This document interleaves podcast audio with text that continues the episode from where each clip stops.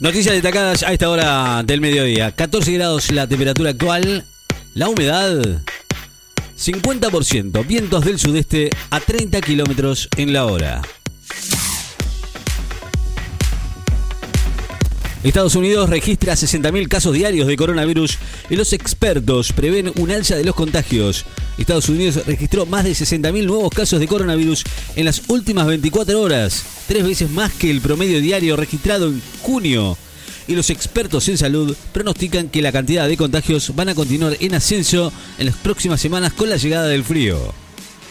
Londres pide fondos urgentes para su sistema de transporte, golpeado por el impacto de la pandemia. El alcalde de Londres, el laborista Sadiq Khan, pidió hoy al gobierno británico fondos que la ciudad necesita para sobrevivir y mantener en funcionamiento la red de transporte, mientras la capital enfrenta más restricciones por el avance de la pandemia. Con un pico de contagios, advierten que el sistema de salud está tensionado en Rosario. La presidente del Colegio de Médicos de Rosario, Ángela Prigione, aseguró hoy que el sistema de salud está tensionado en esa ciudad del sur santafesino, ya que se registra un nivel altísimo de contagios de coronavirus, por lo que sugirió hacer restricciones selectivas en los lugares más vulnerables. Colombia descarta jugar las eliminatorias como local en Miami. El presidente de la Federación Colombiana de Fútbol, Ramón Jesurún, descartó hoy la posibilidad de que el seleccionado de Colombia juegue de local en la ciudad estadounidense de Miami sus partidos por las eliminatorias sudamericanas para el Mundial de Qatar 2022. Con una intervención de la rural, Greenpeace denuncia al sector agropecuario por los incendios. Activistas de la organización ambientalista Greenpeace aseguraron y realizaron esta mañana una intervención en la puerta del predio La Rural, el centro de exposiciones del barrio porteño de Palermo, en la que acusaron al sector agropecuario de ser uno de los principales sectores de los incendios que asustaron a distintos puntos del país. El Vaticano destaca el acuerdo con China que renovará mañana. Secretario de Estado del Vaticano, el cardenal italiano Pietro Parolin, destacó hoy el certificado Paso Adelante ¿Qué significó el acuerdo con China para la designación conjunta de obispos firmado en el 2018 y que ambos estados renovarán mañana por otros dos años pese al rechazo de Estados Unidos? A 10 años de su muerte, instalarán en el CSK la estatua de Kirchner, que fue retirada de UNASUR. Al cumplirse el próximo martes 10 años de la muerte de Néstor Kirchner, el gobierno nacional planifica instalar en el Centro Cultural Kirchner la estatua del, del expresidente que fue retirada de la sede de la UNASUR en Quito, Ecuador, y que hace dos semanas llegó a la Argentina. Labraron multas por 13 millones de pesos en Neuquén por incumplir restricciones en la pandemia. Los equipos de control de las fuerzas de seguridad de Neuquén y nacionales labraron multas por 13 millones de pesos durante las últimas semanas debido al incumplimiento de las normas dictadas por el gobierno local para mitigar los contagios de coronavirus. La directiva de Barcelona invita a los jugadores a integrar la mesa de negociación salarial. El Barcelona anunció hoy la conformación de una mesa de negociación salarial para jugadores y empleados del club catalán, por lo que invitó a sumarse a los representantes de los futbolistas tras retirar que la merma de ingresos por el coronavirus es el motivo de los recortes salariales que quiere implementar.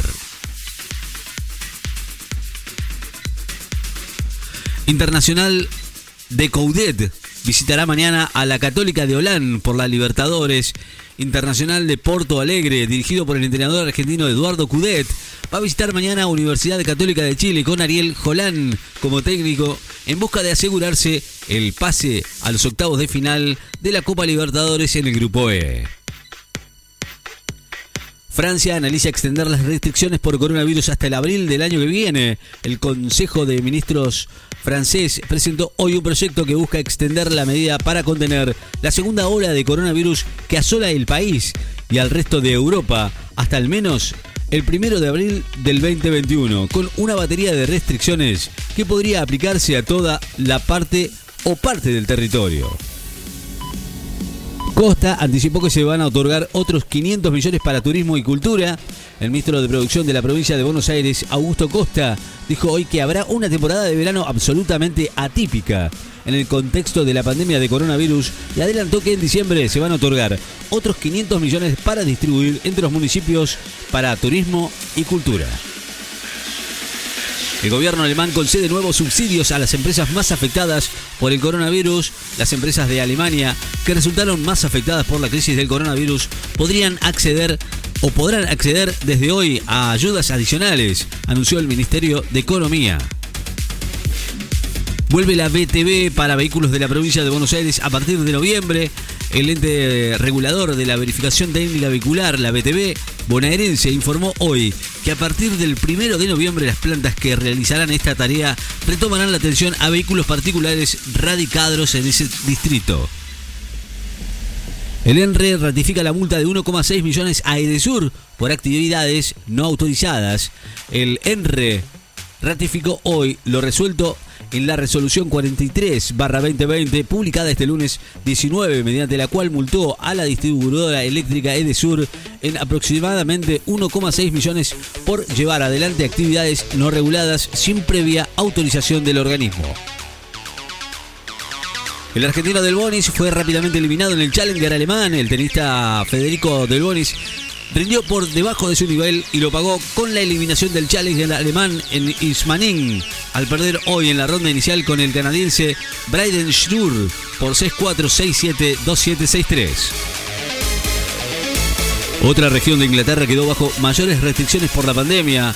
La región Yorkshire del sur el norte de Inglaterra impondrá desde el sábado restricciones más severas para frenar la, propagación del coronavirus, informaron hoy el gobierno británico.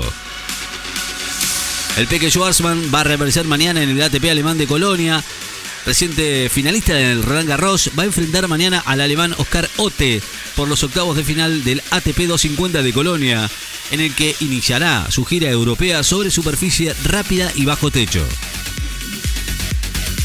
Ramos Padilla amplió el procesamiento al fiscal Stornelli y busca enviar el caso a juicio oral. El juez federal de Dolores, Alejo Ramos Padilla, amplió hoy el procesamiento al fiscal federal porteño Carlos Stornelli, el falso abogado Marcelo D'Alessio y al periodista Daniel Santoro en la causa por espionaje ilegal y consideró que la pesquisa ya puede ser enviada a juicio oral. Quirós, en el momento del pico de casos fue muy difícil mantener el ritmo de carga de datos. El ministro de Salud porteño Fernán Quirós afirmó esta mañana que la demora en la carga de resultados de los testeos de coronavirus sucedió en todos los países del mundo, especialmente durante el pico de contagios, después del cuestionamiento de una ONG internacional que recopila datos estadísticos. Más de 160.000 argentinos cursan la infección por el coronavirus en la actualidad.